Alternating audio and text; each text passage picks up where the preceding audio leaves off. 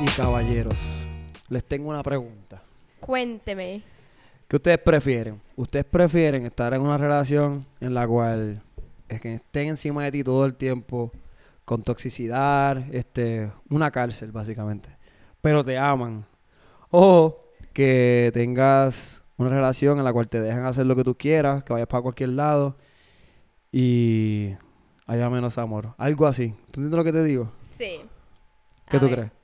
Pero primero, antes que nada, suscríbanse. Y síganos por todas las redes sociales. Todo. Muy importante. Ya saben. Pero esa, esa pregunta está muy interesante. Pero también yo pienso que hay personalidad, personalidad. No tanto personalidad, personalidad, sino dependiendo de qué tipo de relación uno esté. Porque uno empieza a formar como una dinámica con la pareja, ¿cierto? Y hay personas que antes no eran tóxicos, pero ahora con la pareja son tóxicos. O que antes eran tóxicos, pero con la nueva pareja son bien relajados. Pero, y también ser relajados no significa que lo quiera menos, sino que es como la No, no. dinámica entre Eso parejas. es todo una pregunta para llamar la atención porque puede ser que tú seas bien tóxico, pero simplemente porque de raíz, porque hay gente que son tóxicas no solamente con su pareja, son tóxicas en la vida. En naturaleza, con las amistades, con en la el trabajo, familia, con todo. con que, los hijos. que siempre le busque, yo a veces soy tóxico con mi hija más que para joder un rato. Este Con la hija. Solo con la hija. No, pero lo que iba con la pregunta era de como que pues hay mujeres u hombres que están en la, en la relación y por ejemplo, no, tú no vas para este lugar o tú no vas a hacer esto, no vas a hacer lo otro, lo cual no es que tú le debes rendir cada cuenta a tu pareja, pero a la misma vez si tienes una pareja y esa pareja no está de acuerdo con que, ah, vas a salir para este lugar, como que con quién, con tus amigas, está bien, pueden salir, este, pero también, si tú no quieres que salgan, tienes que tomar en consideración que por qué no quieres. Sí. Como tener una justificación. Pero, ¿tú crees que habrá una justificación para uno controlar a la pareja? No. Nadie se supone que tenga control sobre nadie. Sí, pero, ¿Verdad? pero estamos hablando de los tóxicos. ¿Tú crees que haya una justificación? No. No. Nada justifica que tú tengas control. Una cosa es que tú sugieras algunas cosas. Una cosa, yo digo que una cosa es informarle uno a la pareja como que mire, voy a salir con tal persona eh, o con amigas a tal lugar y todo para informarle a la pareja y otra cosa es uno pedirle permiso a la pareja. Pero es como, por ejemplo, el con- por más, no se supone que nadie controla. Yo pienso que sí, cuando ya hay control, ya eso es como que parte de hasta como abuso o algo. Porque, o sea, control en el Sí. sentido, yo te di- si tú me dices a mí, mira, José, yo voy a esta hora a salir, para este, voy a caminar por este callejón. Y yo, pues ese callejón no es la mejor decisión porque va a ser peligroso caminar a esa hora por ahí. Especialmente si eres mujer, te ves vulnerable entre los ojos de X o Y. Y tú, no, que yo voy a ir. Yo te sugeriría fuertemente que no lo hicieras. Pero yo no te puedo meter presa, como que no, amarrarte, no vas a salir. si lo Pero- hiciste y te pasó algo, Ah. Pero eso, eso ya es como fuera del toxicismo, ya es como que uno sí se preocupa por la persona. Y Por eso, pero estamos hablando del control. Del control. Del control. Pero también existe el caso que a las personas, a algunas personas les gusta que las controlen. Por ejemplo, ay, a mí me gusta que mi pareja sea bien tóxica conmigo. A mí me gusta que ¿Que a me... ti te gusta? No, pues, ah, Vamos a ser tóxicos. pues, ahí estás haciendo tóxico. Pero hay personas que dicen como que, no, es que a mí me gusta que mi pareja, por ejemplo, me, me diga qué hacer y, y que me Es como sumisa, las que son gente como sumisa. Sí. Que le gusta que, que le digan pa' aquí para allá. Exacto. Que están ok con eso. Sí, entonces eh, yo pensando de que eso ya viene así como el, el síndrome de Estocolmo. El Stockholm Sí, Syndrome. que es de que yo eh, creo como el- este Empatía. síndrome es como que crea empatía por la persona, por el captor o por Es que- la persona que, te está Que si alguien te secuestró, exigiendo. exacto, que te una persona que te secuestra y tú empiezas a sentir empatía, hay gente que se enamora de su De secuestrador. su secuestrador, exacto. Entonces eso ya sería como un tipo de síndrome que a la persona le gusta que la controlen, que sean tóxicos, que le diga como que no, tú no puedes tener redes sociales o esto y lo otro. Hay personas que le gustan también. Sí, es que, bueno, en el mundo hay de todo. Si nos vamos a ejemplitos, vamos a estar aquí esta mañana. Pero la verdad, en el sentido de, a lo que íbamos era que siempre están los extremos. Sí. Que pues hay gente que se encuentran en, en relaciones que son bien tóxicas, o sea, que mucho de eso, tira y jala, nadie quiere ceder para un lado o para el otro. Y está bien, yo pienso, si hay ciertas justificaciones como que, ah, mira, no vas a salir porque este lugar que tú vas a ir, pues no es lo más este, safe, Sí, o sea, no es lo más seguro, esto y lo otro, porque no es lo mismo que tú me digas, mira, voy a salir a una barrita en la esquina o voy a ir para un o a la coffee casa shop. de mi hermana exacto, un que coffee va a haber shop. una fiesta. Algo suave a que me diga, mira, yo con mis amigas me voy a ir para un downtown a janguear, un parecido Sí. bien cabrón. Y que se Ahí- vestida así bien exótica. Exacto, pues ok, puede ser que lo hagan y no esté mal, pero también si vas a salir a bailar, ahí tú dices, coño, hay ciertos niveles de fidelidad. Entonces tú Sí. acá en la casa tuya pensando, coño, yo aquí sentado viendo televisión y la mujer mía está allá grindeando, eh, moviéndole el fondillo a otro tipo. Eso es lo que va a estar en tu Pero, cabeza. claro, no es que tú lo vayas a sí. hacer, pero eso es lo que va a estar en la cabeza Eh, de sí, uno. de la persona. Y es bien normal pensar eso. Yo pienso que la super gran mayoría va a pensar eso. A menos de que tengas una confianza súper demasiado de cabrona en tu pareja y tú digas, no, yo estoy seguro que no lo va a hacer que no va a pasar nada. que no va a pasar. Lo cual, esa confianza extrema nunca es buena tampoco. Porque, Porque si tú confías demasiado, sí. te van a let you down. ¿Cómo se llama eso? Te van a defraudar. Te van a defraudar. O como van a decir como que no, él confía en mí, hagamos las cosas de esta manera que él no se entere porque él confía tanto en mí que pues él nunca va a sospechar de, de que yo esté haciendo algo malo o esto y lo otro. O puedes pensar así. O puedes decir, él confía en mí, déjame no hacer las cosas mal. Sí. Para no perder la confianza. Ajá. Todo está en las personas. Esto es un tema bien relativo. Como porque- digo yo, como que es una dinámica que las parejas crean, ¿sí me entiendes? Ya, y más que todo, pues las parejas ya de largo, de Mucho tiempo. de mucho tiempo, pues ya crean su propia dinámica, ¿sí me entiendes? Ah, que no, que es que un fin de semana salimos ella y yo juntos, pero el, el siguiente fin de semana eh, ella eh, tiene derecho a irse con sus amigas. amigas y yo me voy con sus amigos. Un o sea, balance. es una, una dinámica que Sí. tienen las parejas. Sí, y hay gente que puede ser que en un principio le molestaban ciertas cosas, después con el tiempo te das cuenta que, diablo, qué estúpido estaba haciendo. Sí, o como que rompiéndome la maduran, cabeza, sí, maduran en la relación, Exacto. maduran en la relación o se ganan confianza. Exacto. Porque tú sabes, la confianza se va ganando con el tiempo, con las acciones, entonces se van como probando de que sí, mira, confía en mí, que yo voy a salir y no va a pasar nada malo. Y eh, ya la otra persona va a estar como que, no, ve, ve tú solita, que yo me quiero quedar en casa viendo un partido, Ajá. qué sé yo. Eso es bien bonito. Oh, Pero es no solamente de salida, porque también en el trabajo, o sea, sí, en ir... La cuestión es que tú tienes, si, si se pierde cierto tipo de confianza, por ejemplo, que la, tu pareja te diga, mira, voy a ir al mall a comprar algo. sí. Y que, porque yo he conocido de gente que, que usan esos momentos como que voy a ir al mall. Y pues no al mall, aprovecha, hace otra El- cosa el y mall del otro. Exacto. Y pues ahí es que viene todo confianza. Yo pienso que en ese en este tema que estamos hablando, lo que el factor principal es la confianza en la pareja. exacto. Pero lo, lo que tú decías de la pregunta, hay algunas personas que di- dicen, no, ella me ama o él me ama pues con el alma, eh, pero su personalidad no es de ser tóxico, su personalidad es bastante tranquila, eh, él me deja tener redes sociales, o sea, él es cero tóxico.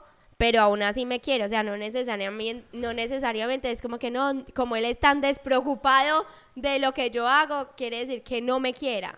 Y ahí tú puedes ver, por ejemplo, la diferencia entre como obsesión y amor. Ah, ok, Tú sí. puedes estar obsesionado con alguien y no necesariamente amarlo, pero Sí. obsesionado con tener control sobre esa persona. Como te acuerdas que eh, salió un documental, un doc, sí, un documental en, en Netflix, de Stalker. que se llama Stalker, que. Stalker pues, es una persona que, que siempre está pendiente, como que está escondido mirándote, siempre sabe dónde tú vas a estar todo el tiempo, siempre busca una manera de saber dónde tú estás. Y busca la manera de entrar a, si estás dormida, entra a tu casa, si estás con tus familiares, le llega, eh, sabes qué haces todo. todo el tiempo, todo te el tiempo te van a estar te te van a estar persiguiendo sin que tú te des cuenta o te- tú te puedes estar dando cuenta. El punto es que va a estar siempre encima de ti. Sí. Y porque vimos un caso que esta persona hasta se llegó a casar con esta otra persona, tuvieron hijos y todo. Y al final del día se dejaron porque el tipo era medio loco. Y el tipo, después de dejado, la estoqueaba y estaba Sí. pendiente. So, ahí, Después de los años empezó ahí a toquearla y no todo. era amor, yo diría. Eso una obsesión, obsesión. que él sentía que ella era propiedad de él. De como que dice. de y él, él. él tiene, él tiene que controlarla. Ella no puede hacer cosas que él no esté de acuerdo. Sí, ese es el episodio uno de... Del Stalker. del- Es bien la está serie. ese show. Pero también ahí decían que él al principio de la relación era como que quería imponerle a ella todo. La quería dominar Y la por quería completo. dominar y la veía ella como que él- Un objeto. ella le pertenecía a él, entonces la golpeaba, esto y lo Ah, otro. sí, se ponía que físico y a toda la toda cosa. hora decía que, que ella tenía otro, que ella tenía otro, que ella tenía otro, pues, pero creándose situaciones en su cabeza. Sí. Entonces esa obsesión terminó pues fatalmente Mal, mal. mal, mal. Y eso es porque esa pregunta fue más que para crear una conversación, porque tú puedes ser obsesivo con tu pareja y no amarla, ser obsesionado. Puedes ser bien relax y amarla igual, simplemente no le das importancia a muchas cosas. Hay gente que en Como este que mundo... prefiere una vida tranquila. Exacto. Por ejemplo, dicen, yo para qué me voy a meter en las redes sociales y eso me va a causar un- como un estrago en mi vida o en mi, eh, en mi estado con mi pareja. Pues Oh, no. ajá. Y crearle este... ¿Cómo se llama eso? Crear situaciones... Es que nada, todo, en todos lados tú puedes ser tóxico. Eso es lo más fácil de ser, es ser tóxico en una relación. Ajá. A ver, José, cuéntanos, ¿tú qué prefieres? ¿Qué yo prefiero? Sí. Que Pre- sean así bien laid back, bien relajadas. O En mi caso, que- por como yo pienso, me gustaría, un, o sea, para mí lo, lo más, es un happy medium. Sí. Como que no que te estén diciendo qué hacer y qué no hacer, porque eso no está bien. Yo creo que en, Eso en- ya en ninguna situación, exacto, normal. en ninguna situación, a menos de que tú seas el padre de alguien, ese es tu hijo y vive en tu casa, pues tú le puedes decir a esa persona qué hacer. Exacto. Pero entre parejas, no se supone, pienso en mi opinión, que nadie le diga a la otra persona qué hacer. Por ende, yo prefiero este un balance, como que no es como que no le importe. Yo soy de los que pienso que si tú estás con alguien y no le importa absolutamente nada de lo que tú haces, pues te pueden amar full, full. Pero pienso que pues no, me, no le importa mucho que yo haga con mi vida. Significa que yo se la puedo estar pegando, ponle. sí. Y como a esa persona no le importa, es capaz que no le importe ni siquiera que se la Que paguen. pegando. Ah, sí, eso ¿Entiendes? también. Hay personas como Hay que. gente que le haga lo "No, que quiera". Yo lo perdoné porque realmente no me importa. Ajá. Que hay gente que, pues, coño. Como que mi amor es más grande que su. Y yo, como que. No. Porque yo, yo pienso que ya cuando tratas de controlar o cosas así, pues ya entonces cruzas una línea y crea problemas más allá. Sí. No, a mí también me gusta. A mí, en mi definición de amor es que sí se preocupe por lo que yo hago. Por ejemplo, Pendiente me dice como que mira para dónde vas hoy, no por estaquearte como el show, no como para estar, para parecerme de sorpresa, pero sí como para saber es que si en algún momento te pasa algo, pues saber dónde Ah, no. buscarte, dónde encontrarte. Yo pienso que si tu o pareja va a salir, cosas. si tu pareja va a salir, o sea, el, el querido, el loved one, tú tienes que saber para dónde va. Por el, el sentido, por ejemplo, yo te pregunto a ti, cuando tú vas a ir para, estás aquí, tú mira, voy a ir a Walmart o voy a ir al supermercado, ¿verdad? Yo, mira, por favor, déjame saber cuando llegue, por el, por el hecho de que estás en la calle.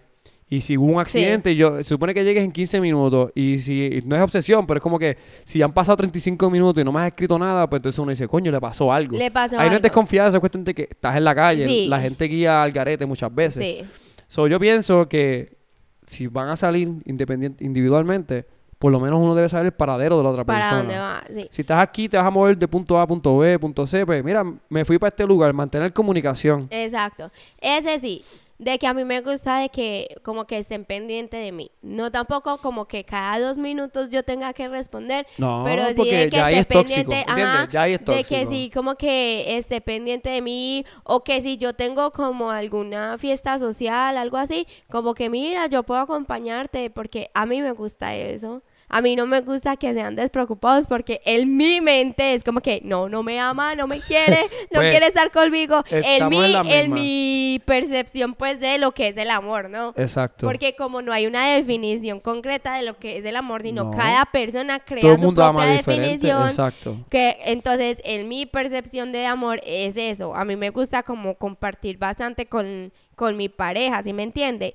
Eh, porque si no, para mí sería como que, no, él no me quiere, me tiene abandonada. Y la otra persona como que, ay, yo la amo. Pero en mi En mente, su cabeza, sí. ajá, en mi mente va a ser de que no me quiere para nada. Sí, no, yo entiendo. Igual yo, pues, no es tampoco que soy exigente de que, ah, tienen que estar, pregunta por mí, que lloro. no algo así. Pero, no, pero, pero sí. yo entiendo lo que tú dices. Por eso yo, yo digo que lo mejor es el, el balance entre Sí. preocuparte por la persona, querer saber dónde estás y que sean celosos de ti, no, no a un nivel enfermizo, porque pues, eso jode. Porque si no estaría en el programa de Netflix, en el de los No stalkers. quieres terminar en uno de esos documentales y... Que todo el mundo terminó en prisión. Sí, Pues hemos visto como tres episodios y en los tres los entrevistan desde la prisión. sí, por- porque terminan haciendo cosas a lo loco. A lo loco. Eso ya también viene con la salud mental y Por eso toda la sí. cosa. Exacto.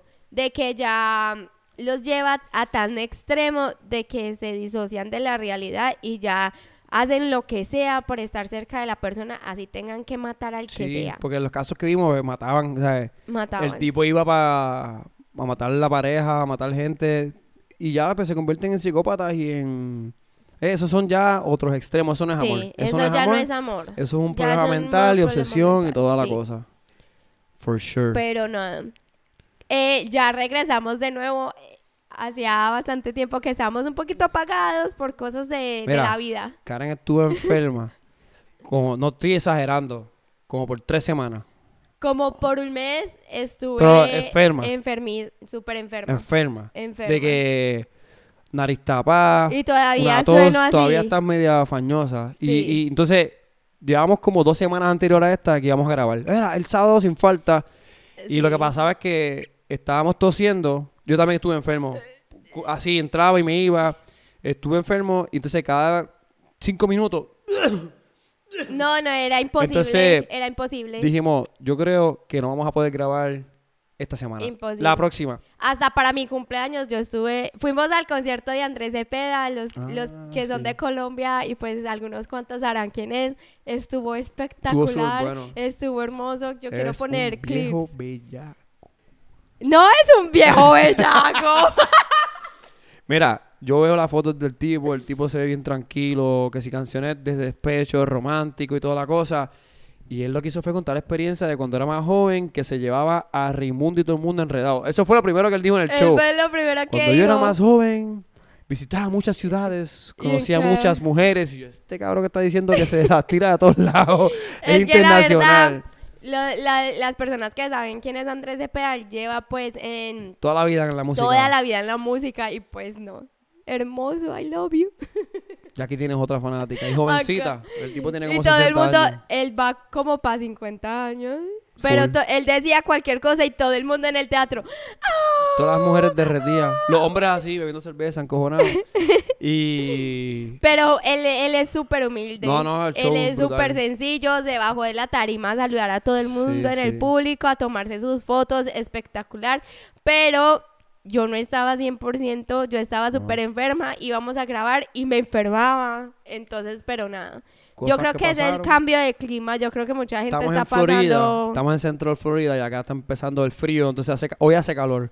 Hubo un fin de semana pasado que hacía mucho frío. Frío, calor, frío, Estamos calor, así estamos. Entonces yo creo que mucha gente se está enfermando por esta época, pero nada. Estaba el flu también. El flu, no, qué cosa tan horrible. Pero estamos de vuelta, Corillo. Y el plan es continuar por ahí por abajo como íbamos. Sí, que Nos se este- suscriban, nos sigan en todas las redes sociales ah, y comenten ustedes qué prefieren en su pareja, que sean tóxicos, que haya un happy medium o que sean bien relajados, porque hay de todo. Coméntenos en todas las redes sociales a ver qué es la que hay. Ya saben, que es la que hay. Bueno, nos vemos.